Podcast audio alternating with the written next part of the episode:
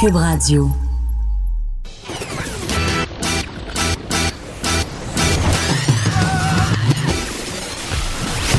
Pour elle, il n'y a jamais de mauvaise question. Les effronter. Avec Geneviève Peterson.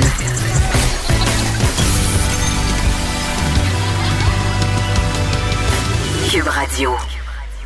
Bonjour tout le monde, merci euh, d'être là pour ceux euh, qui se joignent à nous. On va s'en aller à la conférence de presse du gouvernement Legault dans quelques instants, mais avant, on apprend que la ville de Montréal vient officiellement d'interdire les musiciens dans le métro. Hein? J'ai envie de dire, euh, c'est quand même pas mal le temps.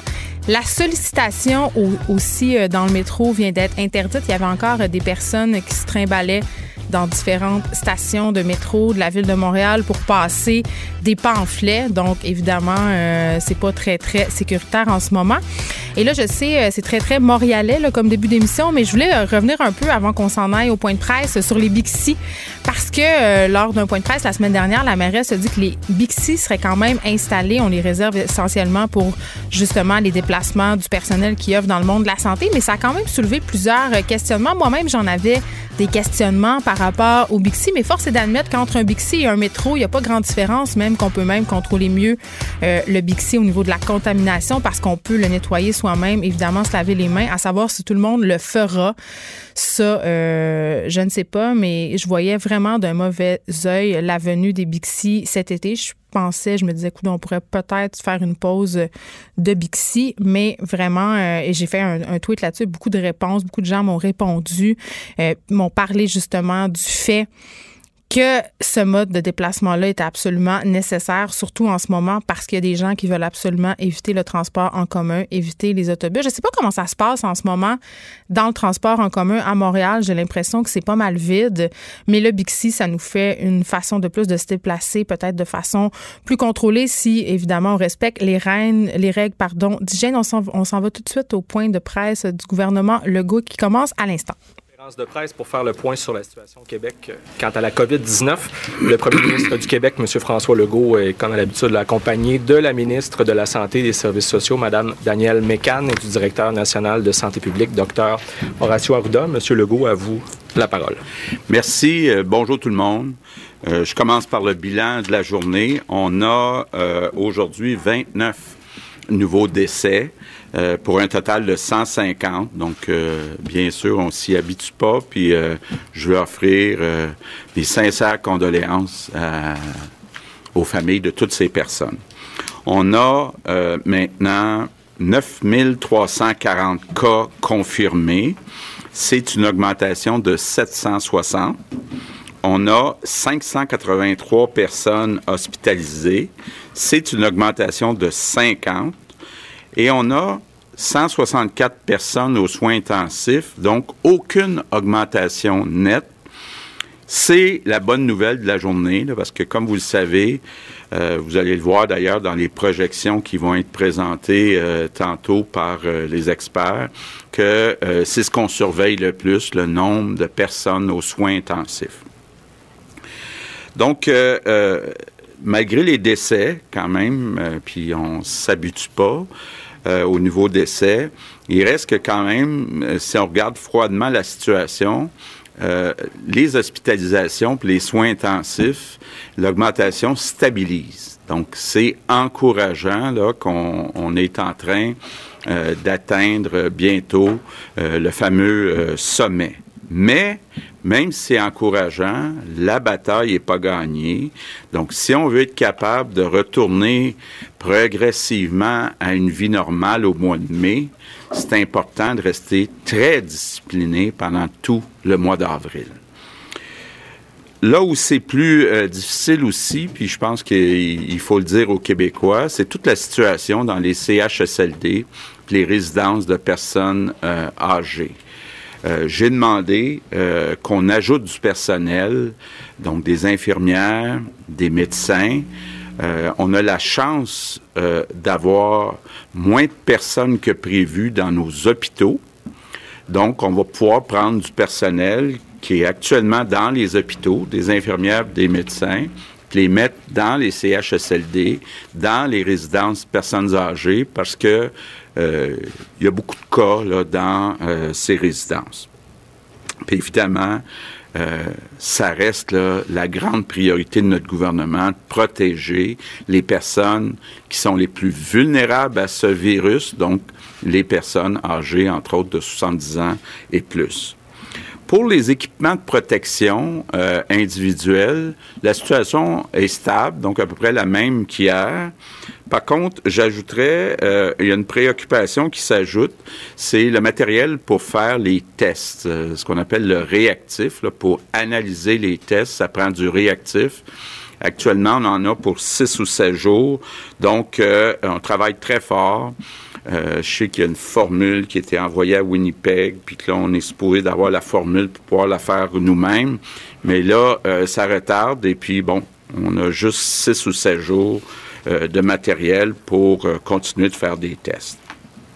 Un mot sur les prévisions qui vont vous être présentées, expliquées par des experts tantôt, je pense à 3h30. Bon, vous allez voir, il y a des scénarios. Il y a un scénario plus pessimiste, un scénario plus optimiste.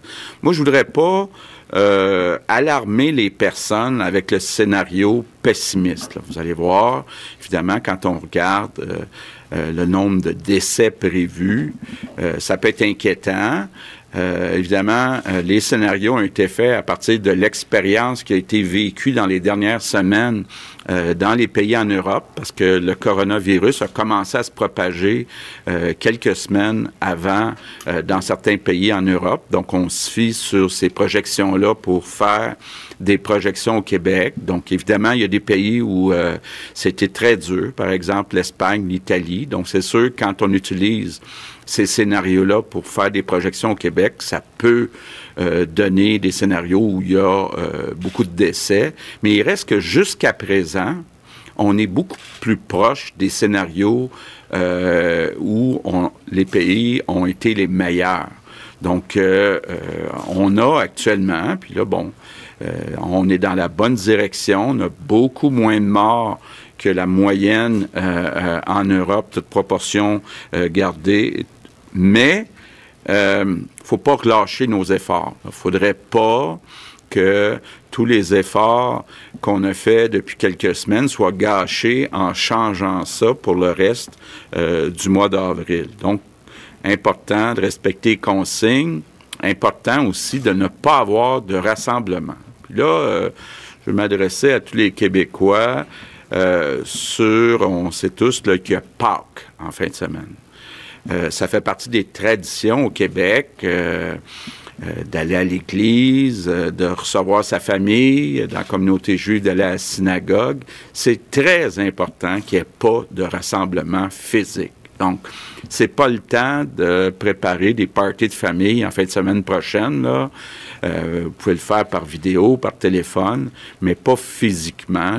C'est important cette année. Puis, moi, je compte sur les leaders de toutes les communautés, entre autres religieuses, là, pour passer le message. Il ne doit pas y avoir de rassemblement physique euh, pour aucune fête euh, religieuse. Euh, donc, ça, c'est important que ça soit suivi. Je voudrais maintenant vous parler un peu, parce qu'il semble y avoir une petite controverse, là, qui n'en est pas une, sur le port des masques par les citoyens. Bon, comme l'expliquait le docteur Arruda, oui, ça peut aider d'ajouter un masque pour les citoyens pour éviter de propager le virus. D'abord, il y a trois choses importantes qu'il faut euh, bien comprendre puis bien retenir. D'abord, quand on porte un masque, c'est pas pour se protéger, c'est pour protéger les autres. Deuxièmement, euh, quand euh, on voit que les stocks de masques sont serrés dans les hôpitaux, ben, il n'est pas question là, qu'on prenne des masques N95 ou des masques pour les chirurgies là, pour les citoyens. Il faut laisser ces masques-là pour le personnel de la santé. Donc, on peut se fabriquer d'autres sortes de masques, et puis il y a peut-être des gens qui vont en proposer, mais les masques qui sont utilisés dans les hôpitaux, il faut les laisser dans les hôpitaux.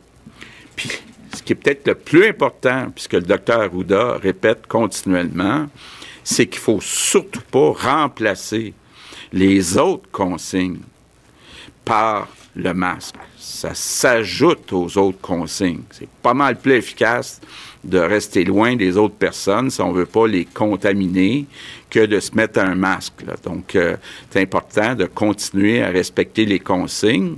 Puis évidemment, dans ses recommandations, le docteur Arruda tient compte de la culture. C'est pas dans la culture des Québécois de porter un masque. Mais ça existe dans d'autres pays. Je me rappelle euh, d'être allé au, Japon il y a 15-20 ans. Les gens là-bas, quand ils ont le rhume, quand ils ont la grippe, par respect pour les autres, ils portent un masque. Ça fait partie de leur culture.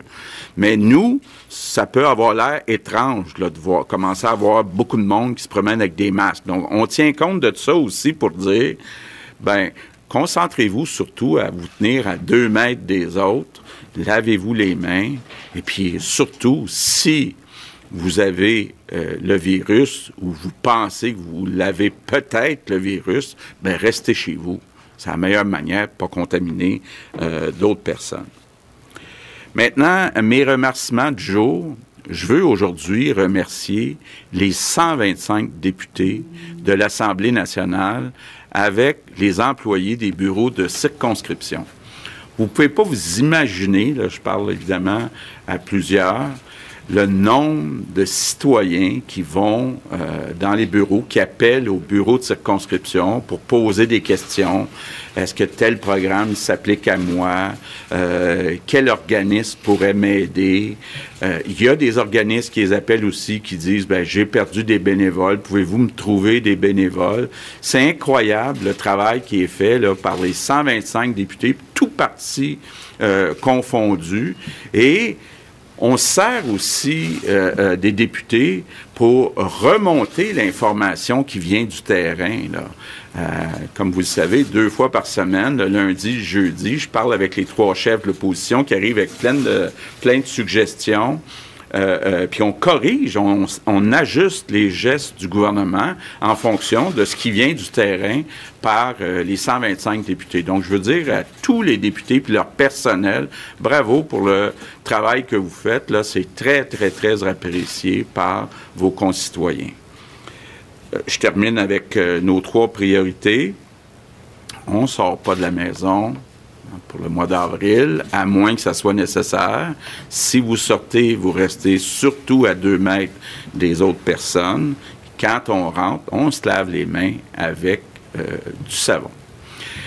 Peut-être avant euh, d'aller plus loin, je, voulais vous montrer un petit vidéo que j'ai reçu ce matin à mon bureau de comté euh, d'une petite fille de 7 ans qui s'appelle Raphaël. Monsieur Legault, est-ce que la fée des dents pourra quand même passer même si on est en confinement? Donc, la petite Raphaël veut savoir si la fée des dents passe pareil malgré le confinement. Donc, je veux dire à Raphaël et à tous les enfants euh, que je me suis assuré que la fée des dents euh, va maintenant être sur la liste des services essentiels. Donc, ça va se poursuivre. Puis, je veux rassurer aussi tous les parents, la fée des dents est immunisée contre le coronavirus. Donc, il n'y a pas de danger. La fée des, des, dents va continuer à faire son travail, Raphaël. Donc, merci pour ta question. Alors, tout le monde étant rassuré, voulez-vous y aller avec quelques mots en, anglais? Oui. Alors, avant qu'on s'en aille, il y a la période de questions. On est un peu hilar euh, par rapport euh, à cette vidéo euh, concernant la fée des dents. Écoute, on voulait mettre un peu de légèreté. C'est correct, là, je trouve. Ben, je sais pas. Moi, je pas sûr. Euh, ben, après avoir annoncé quand même 29 euh, nouveaux décès, je comprends qu'on veut. Euh, puis je comprends aussi qu'on veut pas toujours être dans le drame puis y aller de façon ben, très, très drame. Mais en tout cas, On comprend qu'il veut finir généralement son point avant. Comme là, hier, c'était le, en avril, on ne lâche pas d'un fil. on ne se relâche pas d'un fil. On ne relâche pas d'un fil. Alors, bon, là, fait une petite. je sais pas si ce sera le début de plein de vidéos, là. Mais effectivement, là, pour le bilan, l'eau, parce qu'il y a quand même du positif là, dans le bilan aujourd'hui. Mais il y a du négatif aussi. C'est un record de décès, plus 29 décès, donc 150 décès au Québec. C'est ce que je me demandais. C'est la journée où il y en a eu le plus, je crois. Je pense que l'ancien record était de 27. Là. Faudrait, euh, je, honnêtement, je le vois de mémoire, là, mais moi, c'est dans les plus hauts, les journées les plus tragiques jusqu'à maintenant. 760 hmm. euh, nouveaux cas. C'est quand même plus qu'hier, mais moins qu'il y a quelques jours. Alors, on peut peut-être soupçonner qu'on est sur le début d'un certain plateau là, qui, qui, reste à confirmer. Les hospitalisations, plus 50. C'est quand même un, un, bon également, mais aux soins intensifs, euh, zéro ajouté. Donc, 164. Il faut comprendre qu'il y a 29 personnes qui sont mortes. Donc, c'est des lits qui sont libérés parce que les gens sont morts, mais quand même, euh, on, sent un contrôle euh, au niveau des soins intensifs. Alors, on est très loin d'un débordement et on le verra dans les scénarios à 15h30 aujourd'hui. On peut aller aux questions des journalistes. Harry, que 60% des décès totaux avaient eu lieu soit en CHSLD, soit en résidence privée pour aînés. Vous avez encore une fois envoyé un message à ce sujet-là, M. Legault. Qu'est-ce qui explique qu'on n'ait pas réussi à protéger les personnes qui vivent dans ces ressources-là? Où est là, je vais mettre des gros guillemets, mais la faille? Est-ce que le virus est rentré avec le personnel à, cause de, en raison, pardon, de résidents qui respectaient pas les consignes, en raison de propriétaires qui les prenaient pas au sérieux? Où est-ce qu'on a, on a fait des erreurs? Ben, c'est un ensemble des raisons que vous venez de mentionner. C'est certain que euh, l'habitude dans euh, certains CHSLD privés, même publics, dans certaines résidences, c'est d'avoir beaucoup de personnel qui allait dans plusieurs résidences. Donc, euh, puis beaucoup de temps partiel et parfois aussi pas assez de personnel. C'est pour ça qu'on a ajouté des ressources. Évidemment, d'ajouter de l'argent, ça règle pas tout. Il y a des postes qui sont affichés, qui sont pas comblés. Donc, c'est pour ça, aujourd'hui, qu'on prend euh, les grands moyens pour dire, on va prendre du personnel qui actuellement est euh, dans les hôpitaux, donc des infirmières et des médecins, puis on va les envoyer dans les résidences. D'abord, pour être certain qu'on a tout le personnel.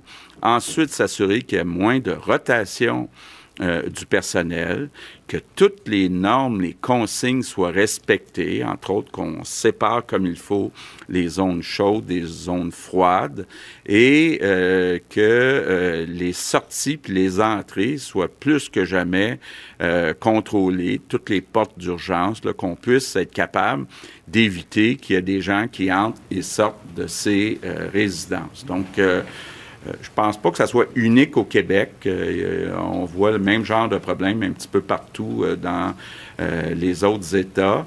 c'est un peu normal que ces personnes-là soient plus vulnérables.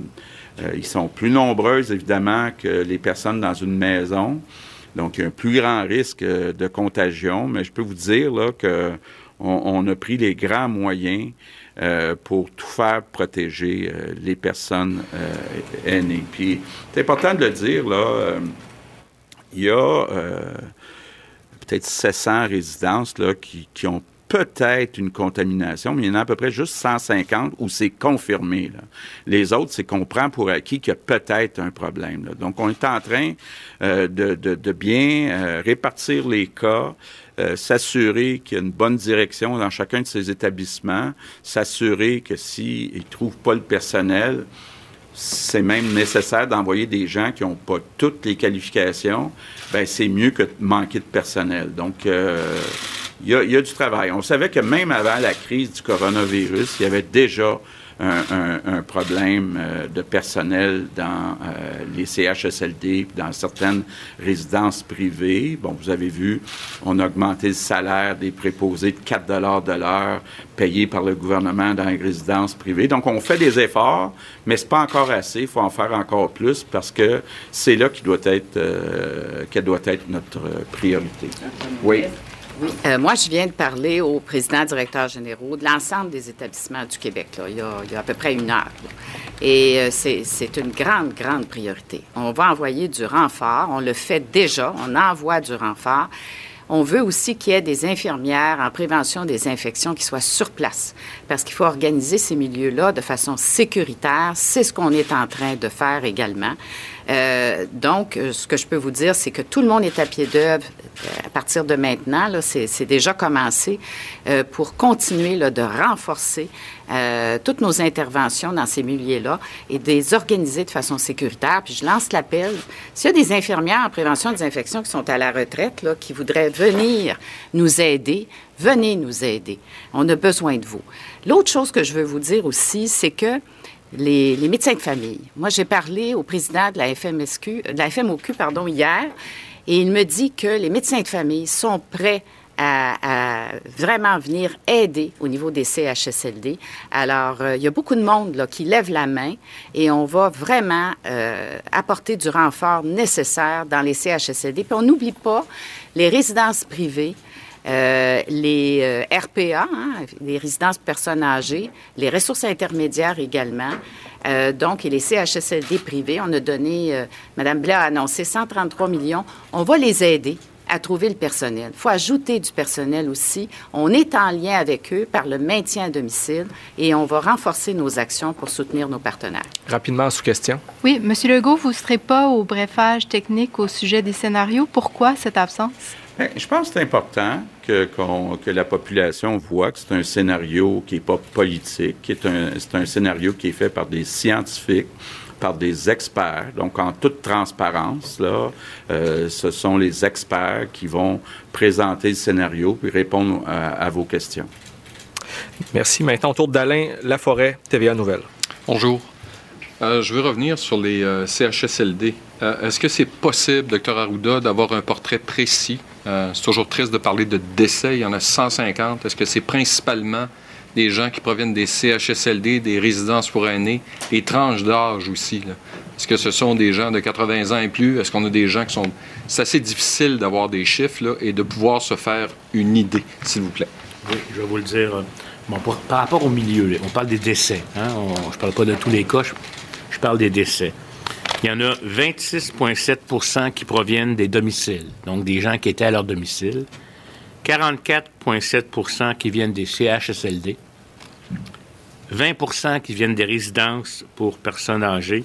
Puis 13% qui sont inconnus parce que l'enquête est encore en cours par rapport aux données. On, on, est en train de faire l'enquête pour rejoindre des choses. Donc, on voit que la majorité, actuellement, sont en CHSLD et à domicile. Euh, puis le RPA, qui était plus euh, marqué au début a chuté à, 20% Bon, maintenant, du côté des, âges, c'est encore véritablement, je vous dirais, 98% des gens ont en haut de 70 ans.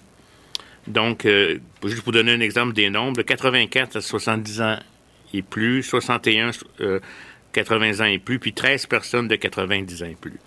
Les 50-59 ans, il y a eu deux personnes, puis il y a eu une personne, vous savez, on en a parlé, de entre 30 et 39 ans. Donc, c'est vraiment un profil encore, malheureusement, ça ne veut pas dire que les gens autres font pas la maladie. Hein. Si vous regardez, les jeunes font la maladie, mais n'ont pas les complications, ils ne sont pas les décès. C'est pour ça qu'on fait autant d'énergie auprès des milieux où vivent ces personnes-là.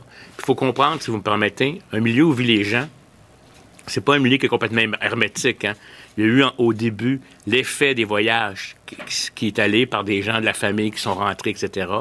Il y a eu aussi des gens qui sont sortis. Hein. C'est un mélange de, facteurs. Puis c'est assez rare que c'est complètement hermétique. À chaque saison, on a de la grippe dans les centres d'accueil parce qu'il y, y, a un mouvement, c'est pas fermé sur la communauté. Puis à chaque saison, il y a des gastro aussi. Hein. Vous voyez là, euh, quelque part.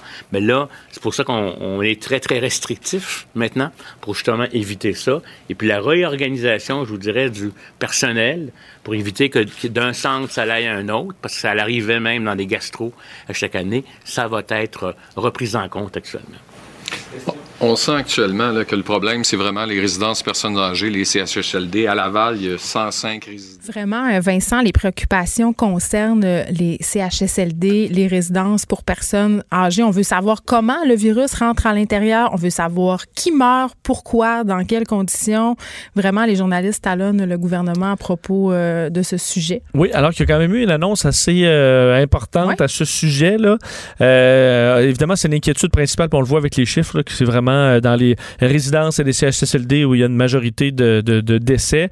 L'ajout de personnel, en fait, le transfert de personnel du milieu hospitalier qui est moins surchargé que prévu au milieu des résidences et des CHSLD où là, il y a vraiment une demande. Alors, transfert d'infirmières et de médecins qui vont aller prêter main forte dans les résidences. On peut soupçonner qu'un personnel encore plus qualifié, là, parce que des médecins, il n'y en a pas euh, tous dans les, les, les, résidences. Si on peut transférer c'est un peu de cette expertise-là euh, dans les résidences, ça pourra peut-être donner un coup de main sur s'assurer que les bonnes pratiques soient faites tout le temps. Il y avait quand même euh, Mme Megan qui avait souligné la semaine dernière qu'on ferait quand même tout en que les gens en CHSLD feraient tout en leur pouvoir pour garder les résidents à l'intérieur, même s'ils étaient atteints par la COVID-19, afin justement d'éviter que ça se propage dans les hôpitaux, puis pour leur donner des soins sur place. Fait que c'est l'une des raisons sans doute aussi pour laquelle ils rappellent le personnel de la santé à l'intérieur de leur mur, c'est pour contenir en quelque sorte cette épicentre-là, ces hotspots comme, euh, garder des étages euh, exclusifs et tout ça. Donc euh, ça peut être une, bonne idée. Stratégie de contention. Oui, et dans les ce qui a été annoncé quand même d'intéressant sur les équipements, la situation stable à peu près par rapport à ce qui a été euh, dévoilé hier, sauf pour un matériel qui est très important, le réactif, vous l'avez entendu. Puis ça, il y a quand même, on le sentait dans les derniers jours, euh, une inquiétude lorsqu'on posait des questions sur les, écouvillons et le réactif. Et là, ça semble être ce produit-là qui permet de détecter qu'une personne a la COVID ou non. Euh, on a six ou sept jours de matériel.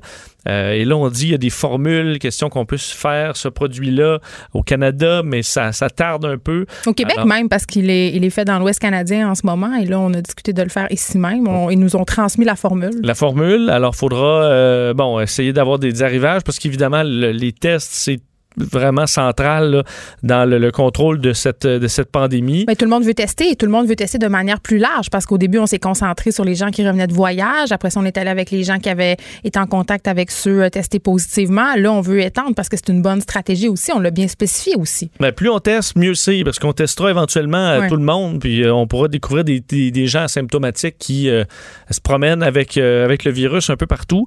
Donc, il en faudra du, des, des réactifs. Heureusement, en fait, j'espère que ça fera comme les c'est-à-dire on a une période tendue, puis ensuite on a, on a reçu un peu d'équipement. Euh, les scénarios, là, ça, je vous rappelais, c'est pas dans le point de presse qu'on écoutait il y a quelques instants qu'on les saura, c'est à 15h30 euh, à huis clos, donc on fera le suivi. Là. Euh, on sait qu'on travaille avec nos, collègues d'LCN ici à partir de 16h avec Mario en studio. Est-ce qu'on aura des premiers chiffres là, ou des courbes à ce moment-là? Ben, à 15h30, des prévisions, on le disait, François Legault n'y sera pas, donc il voulait que ce soit vraiment que les scientifiques qui, qui y soient. Alors, on va nous présenter des courbes pessimistes, euh, optimistes, euh, et on invite les gens à se préparer, à ne pas s'alarmer en voyant certains gros chiffres là-dedans, parce que pour l'instant, la courbe semble plus s'approcher des, versions optimistes que l'inverse. Alors, faudra pas... Parce qu'on a bien euh, agi. Parce qu'on a bien agi, on a été responsable. et sur la question des masques, ben, François Legault est revenu disant que c'était possiblement avoir une certaine efficacité pour évidemment protéger les autres, mais qu'on voulait surtout pas enlever de l'équipement personnel de santé. Alors on parle vraiment de masques fait maison que vous risquez, vous voyez déjà plus dans la rue, euh, à mon avis, si vous faites votre promenade. Là. Ben, tu sais, hier j'ai été à l'épicerie pour la première fois depuis la crise de la COVID-19. Euh, et vraiment, là, je l'ai constaté parce que, bon, je circule en voiture pour venir ici, je vois quand même des gens dans les rues, là la mesure annoncée par Santé Canada qui fait la promotion des masques a vraiment un impact. Là. À peu près toutes les personnes que j'ai croisées hier à l'épicerie portaient un masque, les fameux masques bleus de chirurgien qu'il ne faudrait pas utiliser, mhm. et des masques maison et des foulards et toutes sortes de choses comme ça. Je l'ai vu direct. Là. Impact majeur, les gens se masquent. Il y en a qui n'en mettaient pas aussi par gêne, probablement, et qui attendaient juste qu'il y ait un nombre critique, là, à mon avis, là, de gens. OK, bon, ben parfait, là, on peut, on peut porter, puis on ne se fait pas regarder croche. Ils disaient que c'était pas dans notre culture parce que dans certains pays d'Asie, dès qu'on est malade, on porte des masques. podcast. Moi, j'aurais aucune gêne à porter un masque si je présentais des symptômes. Ce que j'aurais peur, par contre, c'est de me faire regarder de travers, comme si j'étais une source de contamination. Je pense que c'est peut-être ça que les gens craignent davantage. effectivement, alors qu'au contraire, il faudrait euh, prendre les gens qui ont des masques euh, à la limite comme étant des gens responsables de qui on peut à la limite plus s'approcher. Évidemment, il ne faut pas s'approcher, mais une personne asymptomatique est mieux de porter un masque que pas de masque. Est-ce que tu penses euh, que les fabricants de masques québécois se retrouveront sur le site du, papier, du panier bleu? Le panier bleu, écoute, ben, j'ai cherché masque hein, sur panier bleu et j'en ai pas trouvé. Euh, je me suis promené. Effectivement, il y a du, du, travail à faire quand même sur le panier bleu. c'est pas tellement efficace. Ben, c'est que tu cherches un produit. Je comprends que c'est plutôt un bottin. Comment ça fonctionne? Euh, oui, c'est on, dirait un moteur de recherche. En fait, c'est que tu rentres ta ville et ensuite, on te fait défiler des noms de magasins. Mais est-ce qu'on peut les classer par type de, produit? Oui, on peut les classer, mais les, dans les classements, il y a comme euh, mettons, épicerie, après ça, tu as épicerie, supermarché, mais tu as des fois des catégories qui se dédoublent. Tu sais pas trop laquelle à, utiliser. Et honnêtement, avec la livraison, pourquoi je devrais aller voir juste dans ma ville?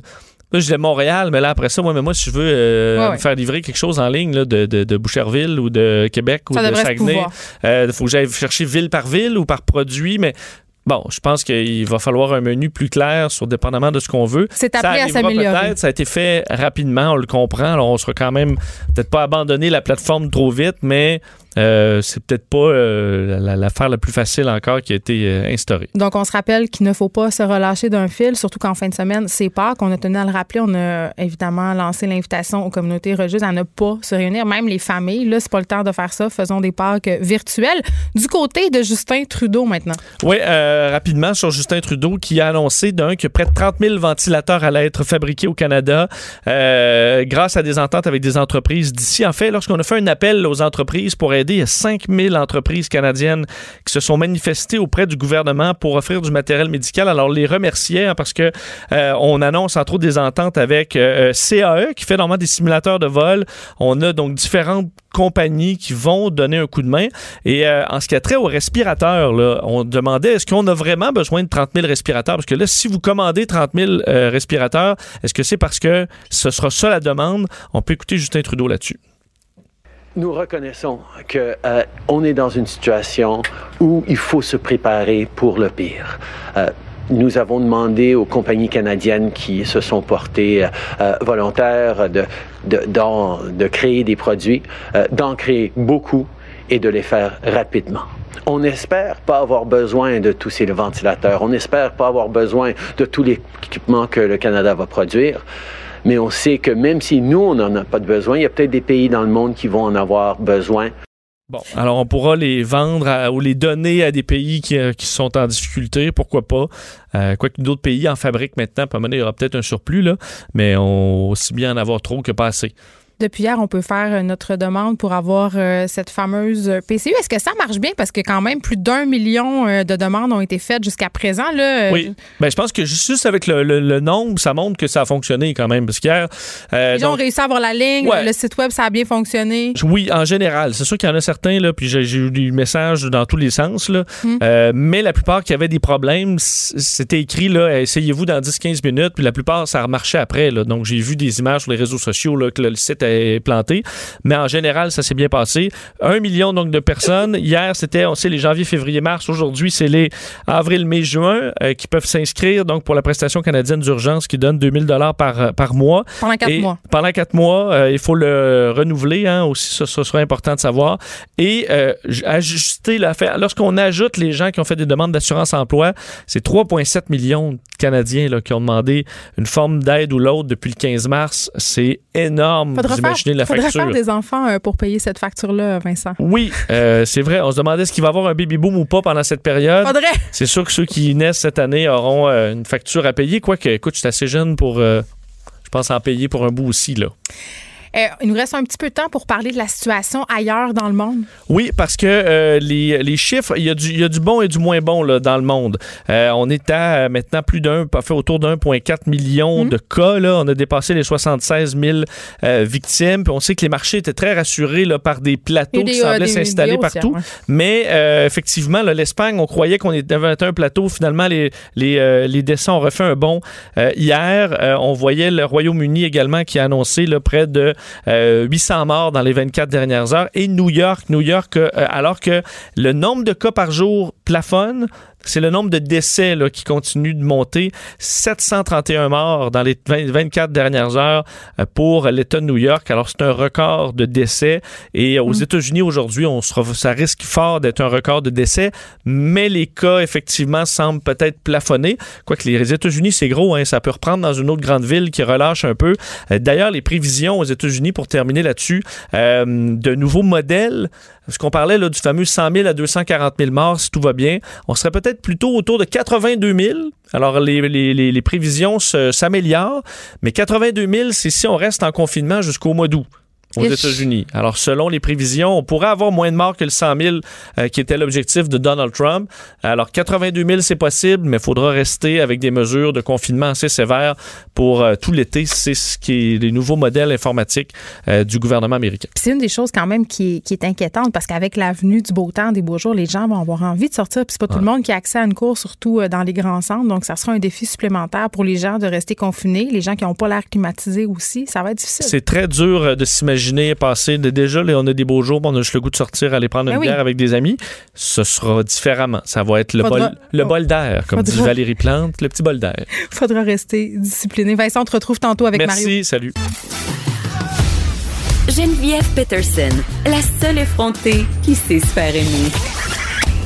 Vous écoutez Les effrontés. On le sait en ce moment avec tout ce qui se passe, euh, les points de presse journaliers du gouvernement Legault, euh, il y a toute une question de gestion des communications. On est en pleine gestion de crise. Tout est politique en ce moment et la façon dont on transmet les messages a des répercussions directes, des impacts sur la population, sur la perception, sur le niveau aussi de panique et de peur. Parlons-en avec Victor Enriquez, expert en gestion de crise. Euh, on analyse la façon dont le gouvernement Legault gère cette crise la COVID-19. Est-ce que la lune de miel est terminée? Parce qu'on le sait, là, au début de cette crise-là, il n'y avait pas beaucoup de, critiques par rapport euh, aux sorties, aux actions aussi de ce gouvernement-là. Mais tranquillement, les journalistes et même la population commencent à poser des questions, commencent à remettre des affaires en doute, à souligner peut-être le sable dans l'engrenage à quelques endroits. Monsieur Enriquez, bonjour. Oui, bonjour. Écoutez, euh, c'est quand même assez intéressant, inusité et historique d'avoir droit à un point de presse du gouvernement chaque jour, que ce soit le gouvernement canadien, le gouvernement québécois. Il y a des centaines de milliers de Québécois qui sont à l'écoute chaque jour. C'est une vitrine absolument incroyable pour un gouvernement. Même si on est en crise, c'est une belle occasion de faire des bons coups, d'en faire des mauvais aussi. Je veux qu'on revienne sur le point de presse d'aujourd'hui quand même euh, on a eu, si je ne m'abuse, un record euh, de morts. On a annoncé 29 morts euh, aujourd'hui liés à la COVID-19. Évidemment, j'avais l'impression plus les jours passaient, qu'on annonçait les morts de façon machinale. Le premier ministre Legault qui prend quand même la peine de souligner depuis quelques jours qu'on ne s'habitue pas. il souhaite, en fait, offre ses condoléances aux familles, mais de faire euh, dans le même point de presse cette annonce-là très dramatique, 29 morts, et de présenter une vidéo où on a une jeune fille de 7 ans, je crois, qui s'inquiète de la venue de la fée des dents. Est-ce que c'est une bonne idée ou un faux pas? Ben, vous savez, je pense qu'ultimement, euh, à ce moment-ci, on nage dans dans le jamais vu, pas mal dans toutes les sphères d'activité. Je pense notamment dans cette communication politique. Vous savez, le, le, point de presse de M. Legault est devenu le, un rendez-vous quotidien. Euh, c'est quasiment une télésérie. On ben, c'est une messe. mais le point de mhm. presse, c'est une messe. C'est un rendez-vous pour tous les Québécois. Euh, certains le suivent en direct, d'autres en différé. Je vous dirais que c'est très difficile euh, pour un gouvernement de trouver cet équilibre parfait entre le besoin de, bien entendu, rendre hommage aux gens qui sont décédés, hmm. mais surtout aussi ce besoin de parler à la population en général de l'état de la situation. Parce que dans une crise, la chose la plus importante, c'est de s'assurer que l'on maintienne un niveau d'information qui est crédible, qui est vérifiable, qui est efficace, qui permet aux gens de comprendre ce qui se passe. Et euh, dans tout cet équilibre-là, bien sûr, il y a le nombre de décès. C'est absolument dramatique. Vous savez, un décès, c'est un décès de trop.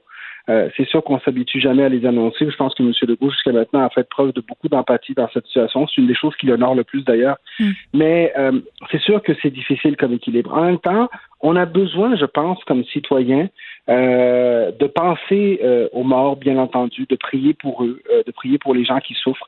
On a aussi besoin de voir que la vie continue. Donc, c'est un, un équilibre qui peut être difficile à trouver.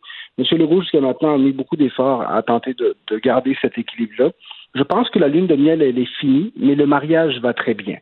Donc, euh, je ne pense pas que M. Legault soit impopulaire dans les Québécois. Au contraire, euh, c'est sûr qu'il y avait toute cette période initiale où M. Legault était intouchable. Maintenant, on peut lui poser des questions, mais il répond extrêmement bien. Et ça, il faut le, dénoter. Bon, aujourd'hui, on va révéler des scénarios.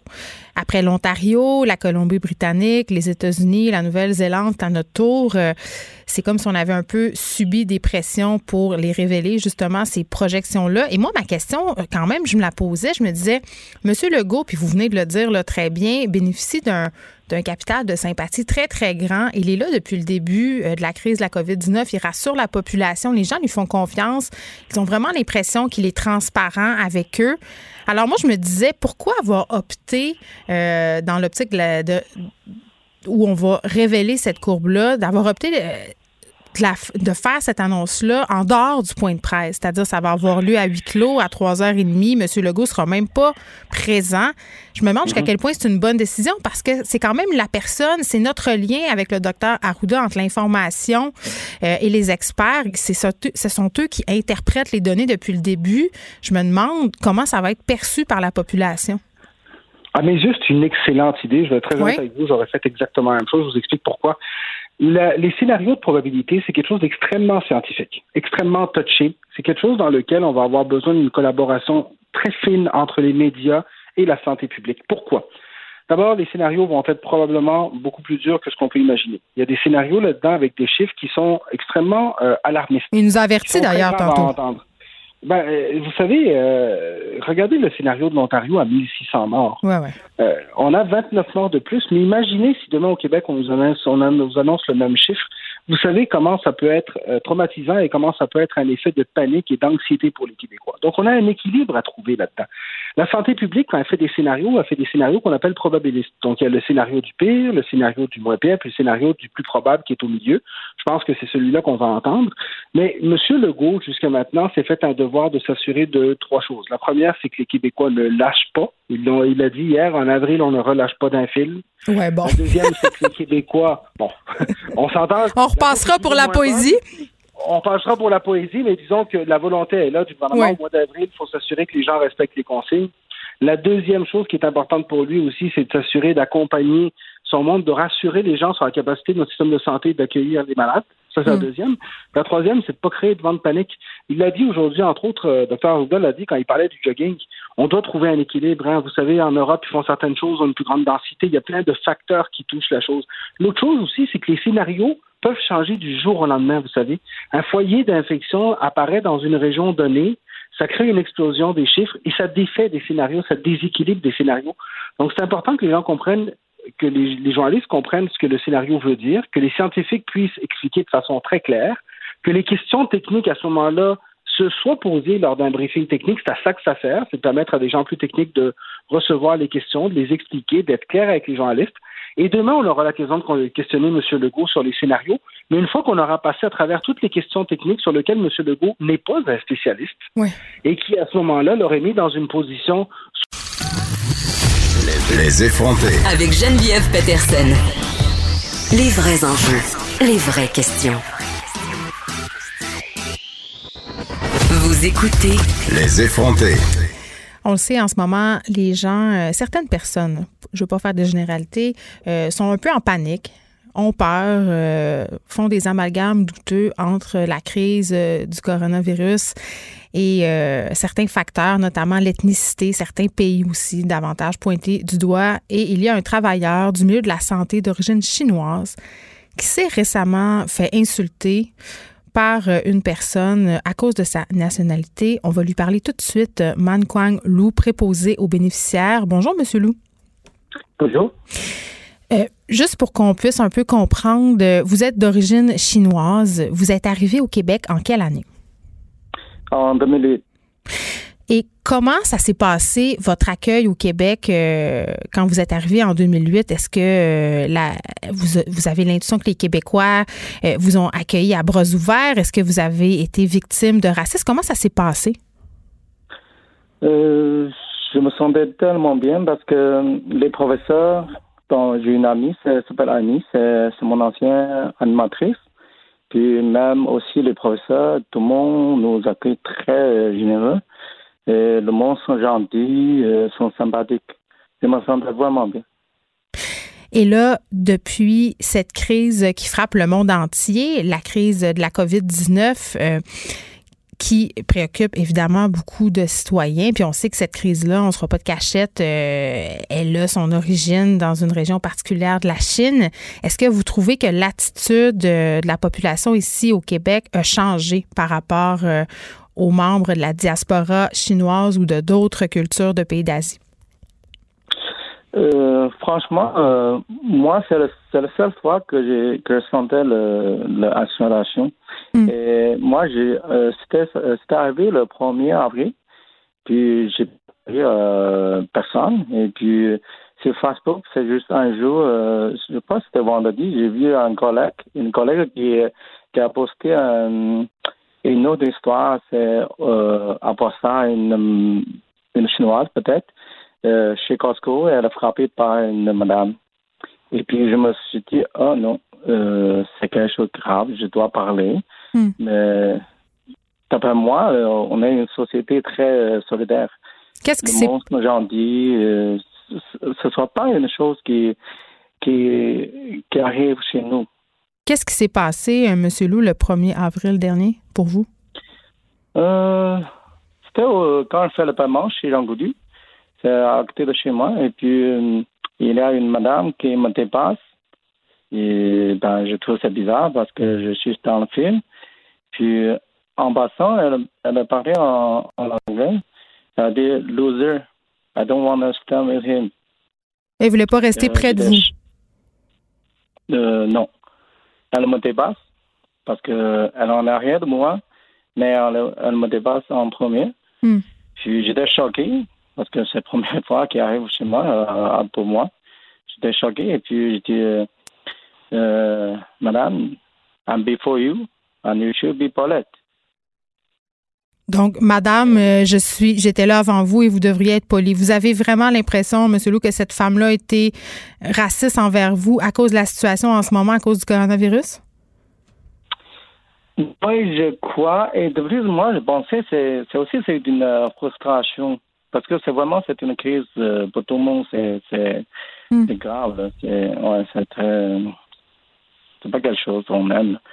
Euh, mais quand même, euh, franchement, franchement, la journée que c'est juste après deux minutes quand je sortais le, le Jean Coutu, hmm. j'étais je voulais passer passer la rue, puis il y a une, voiture qui était arrêtée juste à peu près 10 mètres du doigt. je me sentais tout de suite, oh, je suis au Québec le monde sont encore toujours Donc, c'est un, un, incident, euh, c'est un incident isolé, mais vous tenez quand même euh, à le souligner parce que ça vous a, si je comprends bien ce que vous êtes en train de me dire, beaucoup choqué. Là, vous, vous êtes préposé aux bénéficiaires. Comment ça se passe en ce moment, votre travail? Euh, au travail, on doit faire plus attention. On, doit toujours faire le, euh, le le maximum, faire toutes les précautions comme il faut. Ben moi, premièrement, je suis quand je rentre à la maison, j'habite toujours euh, tout seul dans une autre chambre. Hmm.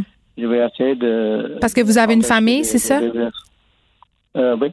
J'ai une femme et, une fille. Ma femme et, ma fille. Est-ce que vous avez l'impression dans l'exercice de vos fonctions, quand vous travaillez euh, dans votre établissement de santé, que les gens ont des réticences à ce que vous vous occupiez d'eux à cause de vos origines chinoises? Oh non. Non. Au travail, c'est super. Au travail, tous les collègues, la plupart des collègues sont, sont gentils. Tout le monde, on, on travaille très bien. On, on s'entend très bien. Donc, on va souhaiter euh, que ce soit un incident euh, isolé, Monsieur Lou, évidemment, mais c'était quand même important d'en parler, je trouve, euh, Mankiang Lou préposé aux bénéficiaires. Et je veux juste dire que plutôt cette saison, quand on était au tout début de cette crise de la COVID-19, on avait parlé à une dame qui s'occupe des commerces dans le quartier chinois, des, les commerçants asiatiques, en fait, et elle disait que déjà, à ce moment-là, euh, les commerçants chinois étaient victimes euh, d'une espèce de, espèce de racisme, disons-le. Les gens étaient très inquiets. Les gens n'osaient plus aller euh, soit dans les magasins où on vendait de l'alimentation, les magasins où on vendait différents objets, les restaurants aussi. Et je le sais pour avoir vu plusieurs témoignages circuler sur les médias sociaux qu'il y a des personnes qui sont réticentes même à commander dans des restaurants où on sert de la bouffe asiatique. Donc, il faut faire attention, il faut faire la part des choses. Je trouve ça quand même intéressant que M. Lou nous ait raconté son histoire et spécifie quand même que c'est arrivé qu'une seule fois.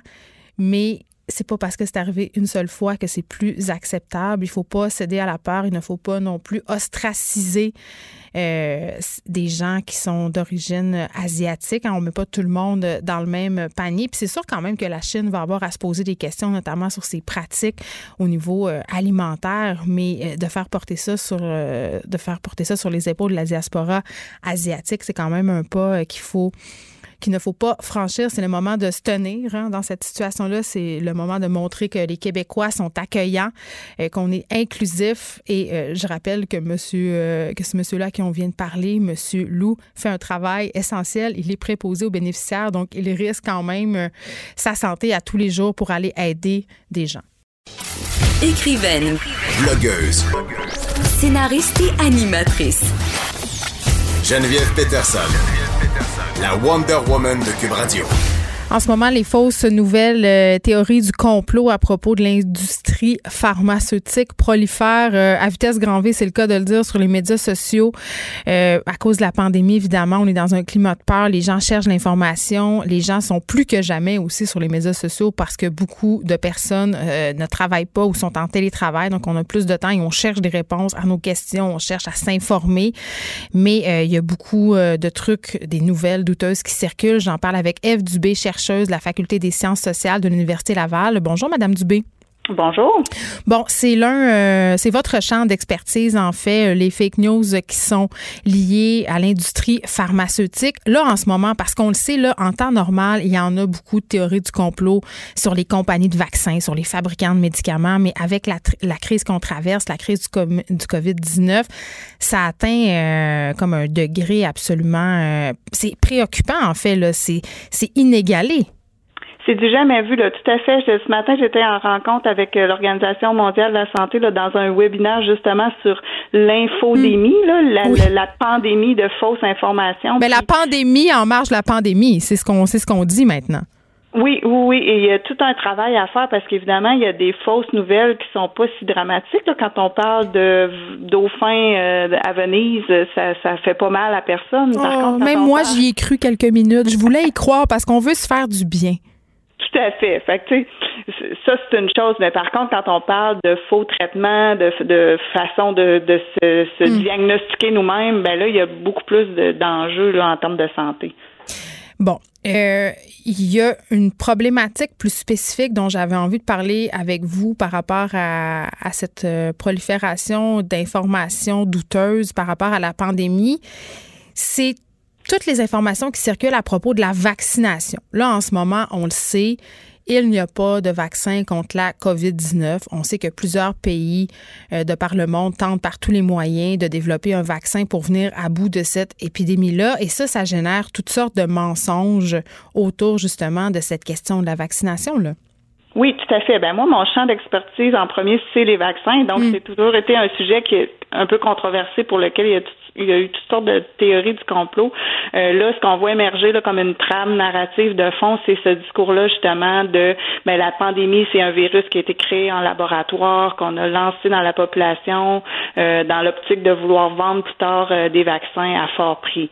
que le vaccin même existerait déjà, mais qu'on le garde secret parce qu'on veut le vendre plus cher s'il y a plus de cas, si les, les morts. Donc, donc que la COVID-19 aurait été inventée par des compagnies pharmaceutiques qui qui ont déjà un vaccin pour faire la pièce. C'est ce que vous me dites, c'est ce qui circule. Ben, c'est la, la, théorie qui circule. Puis ce qui est intéressant de voir, c'est qu'elle circule partout, là, autant pays en Asie euh, qu'en Europe qu'en Amérique du Nord, avec des modifications. Tout, on l'adapte au contexte local. Ici, ce qu'on voit au Canada, c'est le, le virus a été fabriqué dans les laboratoires euh, de Winnipeg par des espions chinois, alors que euh, dans d'autres pays, ben ça va être fabriqué par le CDC. je veux dire, on, adapte la, rumeur, mais mm-hmm. la même trame narrative circule partout.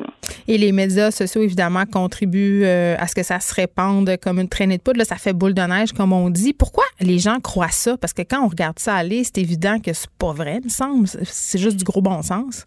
Mais tu sais, quand on fait face à beaucoup d'incertitudes, comme c'est le cas en ce moment, les, les données scientifiques là, changent de jour en jour, on a plus d'informations, puis ça change les recommandations. Ben, tu sais, humainement, là, c'est difficile à vivre avec ça, ce doute-là, ces incertitudes. Puis, ça mm. peut faire du bien de penser que, étrangement, là, mais de penser que, ben, c'est une théorie du complot, puis c'est manipulé. Donc, il y a du sens là-dedans. Parce que c'est contrôlé, donc on n'aurait pas perdu le contrôle. Tout à fait. Fait que c'est, c'est, à la limite voire rassurant pour certaines personnes de penser que mm. ben il y a tout un complot derrière ça, puis donc euh, c'est, c'est, pas ça relève pas du hasard. Il y a une explication. Mais dans quelle mesure la population adhère à ce type d'information là?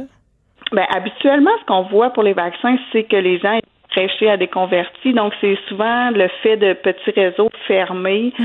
euh, de, puis que ça pénètre pas vraiment beaucoup, là, très largement. Là, ce qu'on voit, c'est que ces théories-là, ben, ont de plus en plus d'adeptes. Il y a de plus en plus de visionnements, par exemple, de vidéos YouTube qui vont partager ça. Est-ce que les gens y croient réellement? Est-ce qu'on tombe là-dessus, puis là, comme on a moins, on a plus de temps libre, comme vous le disiez, ben là, on va visionner ça.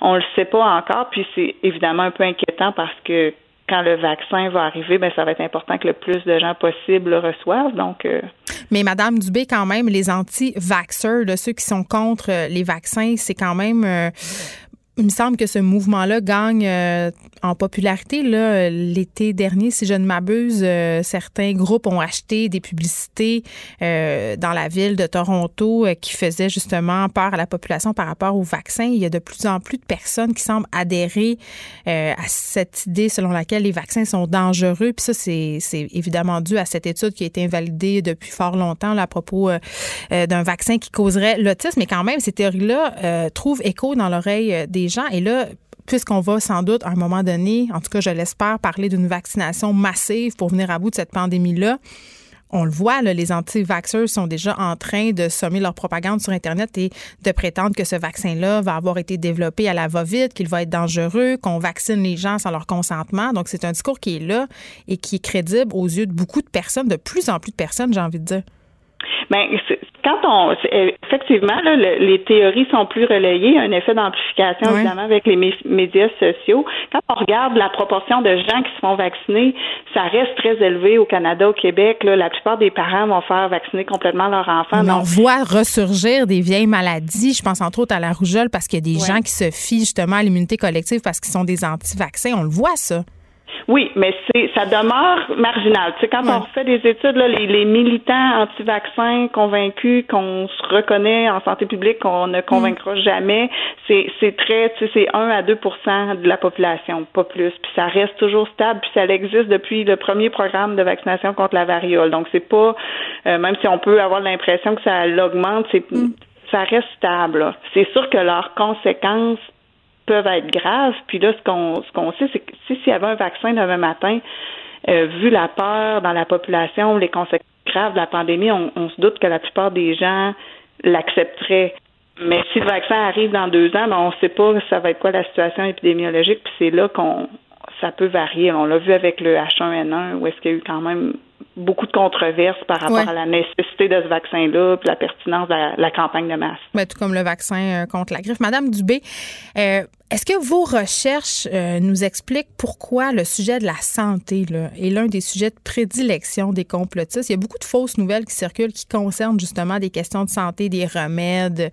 Tu on le voit beaucoup, là, il y a des sites douteux où on justement on présente. Là, je veux, je veux même pas le dire parce que je veux pas que ça soit mal interprété ou que les gens pensent que c'est des vrais remèdes, mais on nous propose des trucs naturels contre le cancer.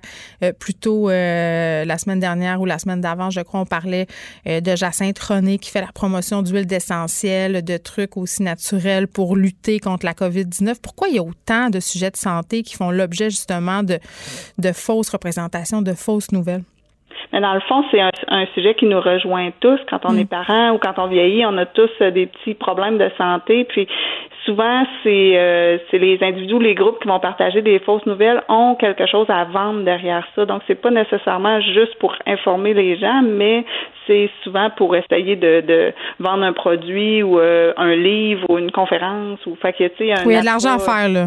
Ouais, voilà. Est-ce que vous avez constaté qu'il y a une différence dans la réception, c'est-à-dire dans la façon dont les gens vont adhérer ou pas à une nouvelle selon euh, si cette nouvelle-là est véhiculée par un texte ou par un vidéo?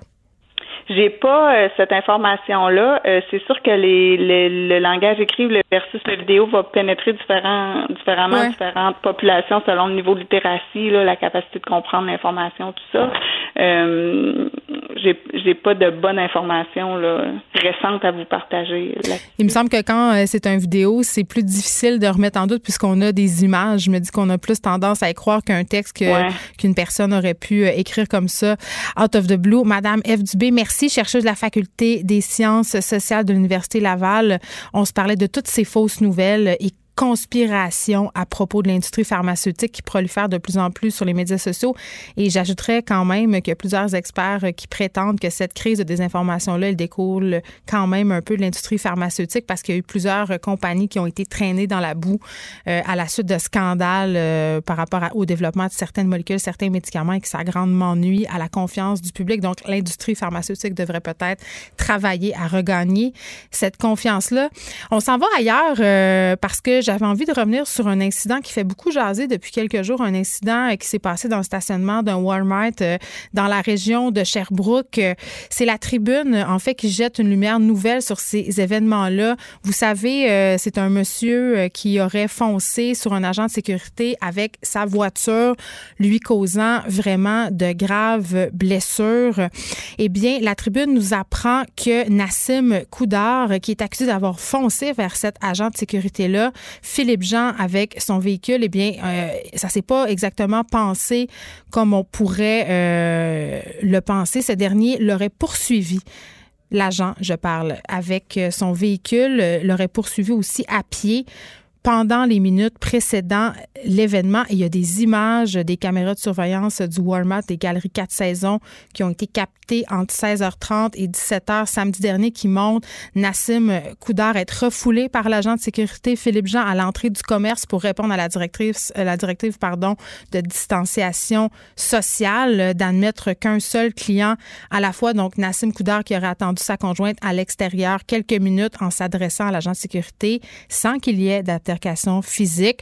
On voit sur les caméras de sécurité cependant qu'il y a une espèce d'altercation verbale entre Philippe Jean et Nassim Koudar et qui semble mécontent, qui est retourné à son véhicule. Là, sa conjointe sort du magasin, elle le rejoint dans le véhicule. Il quitte les lieux en passant à bord euh, euh, de sa voiture devant l'agent euh, et le nargue en lui disant d'aller s'acheter des lunettes au Dollarama. Et là, Philippe Jean est parti en trombe en direction de son véhicule à lui, gros camion blanc, démarre à toute vitesse. Je vous rappelle que ce sont des images qu'on peut voir sur les caméras de surveillance de ce Walmart en question. Donc, Philippe Jean qui démarre pour rejoindre Nassim Koudar, quitte le stationnement et là, on voit qu'au fond du stationnement des Galeries 4 saisons, l'agent de sécurité coupe la trajectoire de Nassim Koudar. Ce dernier freine brusquement pour éviter un accident. C'est là que Philippe Jean sort de son véhicule pour courir en direction de Nassim Koudar et là, il aurait grimpé en fait euh, sur le véhicule de M. Koudar, euh, aurait euh, frappé dans son pare-brise. Il y a des témoins de tout ça. Évidemment, ça a été capté par vidéo, comme je le disais tantôt. Et selon un communiqué émis par, la, par le service de police de Sherbrooke, euh, vraiment, Nassim Koudar a traîné littéralement Philippe Jean sur le capot de son véhicule sur plusieurs mètres. Euh, et le conducteur a effectué une manœuvre pour faire tomber euh, l'homme qui a, comme on le sait, subi de très graves blessures à la tête. Je rappelle que Nassim Koudar, 25 ans, est accusé de négligence criminelle causant des lésions corporelles alors qu'il conduisait un véhicule. Il est aussi accusé de voie de fait d'un véhicule, de voie de fait grave et de délit de fuite causant des lésions. Donc, ce sont des accusations très, très graves. Il y a un GoFundMe qui a lieu en ce moment pour ramasser de l'argent parce que Nassim Koudar, c'est un père de famille très gravement blessé. 163 000 ont été amassés jusqu'à maintenant. Cette histoire-là, quand même, euh, nous fait changer notre perception des événements, euh, nous fait voir aussi euh, que peut-être que parfois on devrait attendre d'avoir toute l'information avant d'interpréter qu'est-ce qui s'est passé sa famille va quand même avoir besoin d'aide, Anassim Koudar, parce que, bon, il est gravement blessé. Mais quand même, on voit que dans cette histoire-là, tout le monde n'a pas nécessairement patte blanche. Les, effronter. Avec Geneviève Peterson. Les vrais enjeux, les vraies questions. Vous écoutez Les effronter. Il y a des policiers qui contrôlent désormais l'accès aux magasins grande surface de la ville de Terrebonne pour s'assurer que des gens de l'extérieur de la région ne viennent pas y magasiner. Je parle tout de suite avec Marc-André Plante, maire de Terrebonne. Monsieur le maire, bonjour. Bonjour à vous. Écoutez, cette nouvelle-là fait beaucoup réagir sur les médias sociaux. Tout le monde euh, ne semble pas vraiment comprendre exactement qui a le droit ou non de venir acheter ses affaires dans les magasins grande surface de votre MRC. Pouvez-vous tout d'abord nous expliquer simplement c'est quoi les mesures en place en ce moment? Bien, tout d'abord, en vertu de l'ordonnance euh, octroyée par le directeur de la santé publique de la région Lanaudière, c'est l'article 106 de la loi sur la santé publique. Mm. Globalement, tous les citoyens de la MRC Les Moulins et de la MRC L'Assomption euh, peuvent donc euh, faire leurs achats prioritaires essentiels dans les grandes surfaces de plus de 55 000 pieds carrés sur le territoire de la ville de Terrebonne. Ce qui comprend les grandes chaînes qu'on nomme régulièrement Costco, Walmart et autres grandes surface dans le secteur euh, de l'hôpital Pierre-le-Gardeur. Alors, la ville de Terrebonne, euh, donc, exerce donc les pouvoirs qui lui ont été conférés par la santé publique, des pouvoirs au niveau sanitaire qui visent à contrôler euh, et les gens qui, en leur demandant une preuve d'identité, et de retourner finalement chez eux les gens qui ne sont pas issus des deux MRC du sud de la région Lanaudière. Donc, les gens, par exemple, de l'est de Montréal ou plutôt du nord de la région Lanaudière ne peuvent plus, euh, depuis ce matin, euh, donc se rendre dans les grandes surfaces euh, situées dans la ville de Terrebonne. Est-ce qu'il y avait vraiment des gens vraiment en dehors de votre MRC, très très loin, qui prenaient leur voiture pour aller magasiner chez vous à Terrebonne? Jusqu'à quel point c'est un problème, monsieur le? Ben, d'abord, euh, la situation géographique euh, de l'extrémité est de la ville de Terrebonne, donc qui, qui longe finalement mm. le pont Charles de Gaulle qui sépare euh, Terrebonne et Montréal. Je vous dirais là qu'environ là, c'est plus de 50% de la clientèle dans les grandes chaînes provenait soit de l'est de Montréal ou du nord de la région Lanaudière, dans plusieurs cas. Alors, d'ailleurs, s'il y a une bonne réaction, c'est parce que des gens qui y allaient finalement là.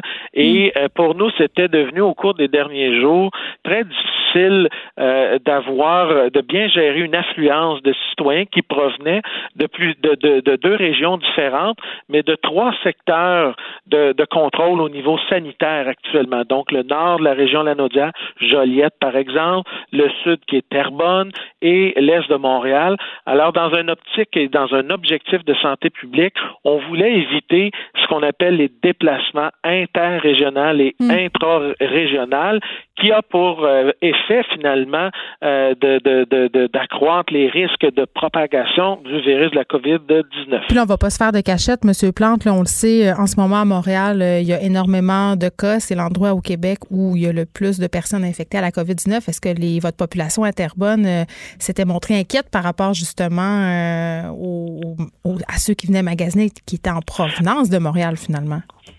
Je vous dirais que cette mesure est pour et des, deux côtés. Je pense que l'objectif vise essentiellement à protéger euh, l'ensemble de nos concitoyens, qu'ils soient montréalais ou euh, de Terrebonne. Notre objectif, c'est de diminuer euh, finalement les déplacements interrégionaux. L'objectif, c'est aussi d'amener les gens à consommer localement, mais surtout à proximité de leur résidence. D'abord, les gens de l'Est de Montréal. Oui, mais M. Plante, il y a des gens. un Costco à Anjou, donc ils ne sont pas dans une situation euh, complètement là, euh, confinée là, au plan de l'accès à, des grands commerces. Vous parlez des personnes qui habitent près. Là. Il y a des gens en ce moment qui habitent très, très près de ces grandes surfaces-là, mais qui ne sont pas localisés dans la MRC. Ces gens-là ne peuvent plus venir y faire leurs achats. Ils ressentent quand même une, injustice, ces personnes-là. Là.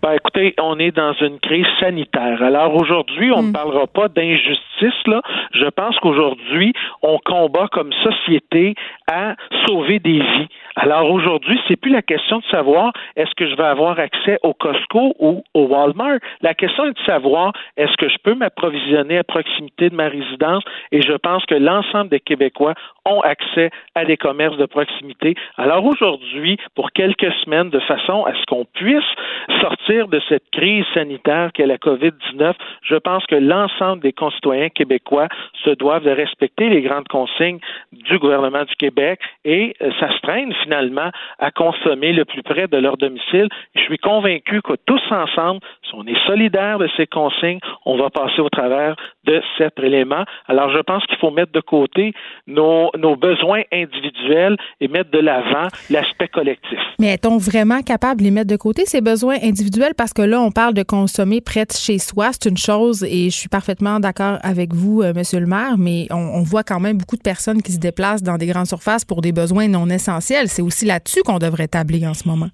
Vous avez totalement raison et je pense qu'il faut le rappeler le plus régulièrement possible. Je pense qu'il faut amener les gens à dire nous sortons de la maison pour seulement des besoins essentiels.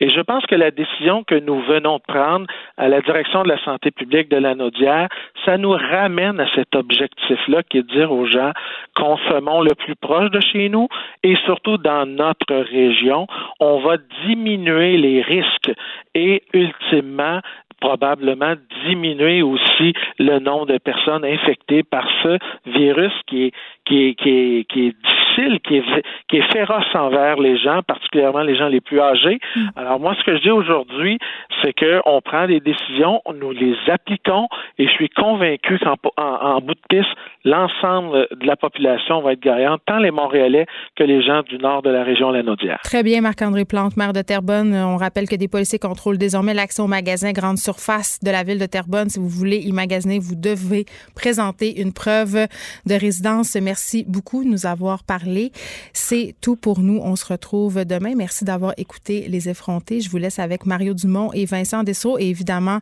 au fur et à mesure qu'on aura de l'information sur euh, cette fameuse projection, ces courbes qu'on s'apprête à dévoiler euh, vers 15h30, on va évidemment vous en faire part. À demain. Cette émission est maintenant disponible en podcast. Rendez-vous dans la section balado de l'application ou du site cube.radio pour une écoute sur mesure en tout temps. Cube Radio, autrement dit. Et maintenant, autrement écouté.